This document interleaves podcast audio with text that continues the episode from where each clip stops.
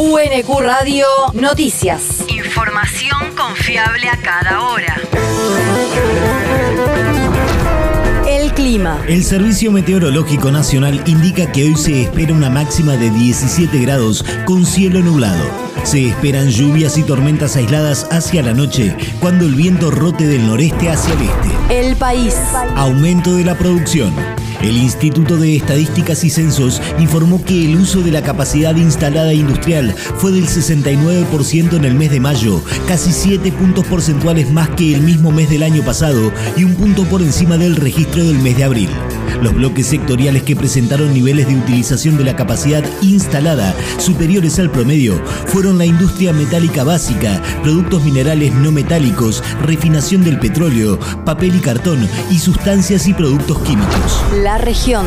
Ampliaron la denuncia por lavado de activos en el astillero Río Santiago. Lo hizo la presidenta de la Comisión de Asuntos Constitucionales y Justicia de la Cámara de Diputados bonaerense, Susana González, ante la Fiscalía Federal 1 de La Plata, en el marco de una causa contra la ex intervención del astillero durante el gobierno de María Eugenia Vidal por malversación de fondos y lavados de activos por 95 millones de dólares. González sumó a la denuncia original un pedido de informes realizado en 2018 por la legislatura provincial y un comprobante de una transferencia bancaria por mil millones de pesos realizada por Daniel Capdevila, quien oficiaba como interventor durante la gestión macrista. El territorio. Lanzaron el programa Salud Escolar para alumnos primarios de Quilmes. La intendenta Mayra Mendoza, acompañada por los secretarios de Salud y Educación Jonathan Confino y Joaquín Desmerí, presentó el programa en un acto que se desarrolló en la Casa de las Culturas. El trabajo es un ordenador social. Las escuelas, las instituciones educativas son un ordenador social por su rol fundamental que cumplen con la comunidad.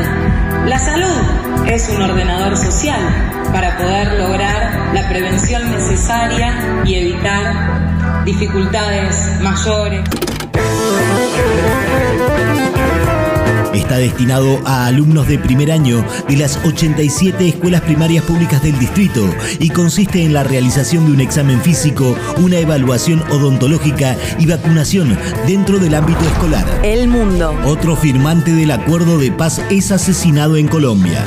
El Instituto de Estudios para el Desarrollo y la Paz informó ayer el asesinato de Noel Castro, ex miembro de las desaparecidas Fuerzas Armadas Revolucionarias de Colombia, ocurrido en la noche del martes en el municipio de Florencia, del departamento Caquetá, al sur del país.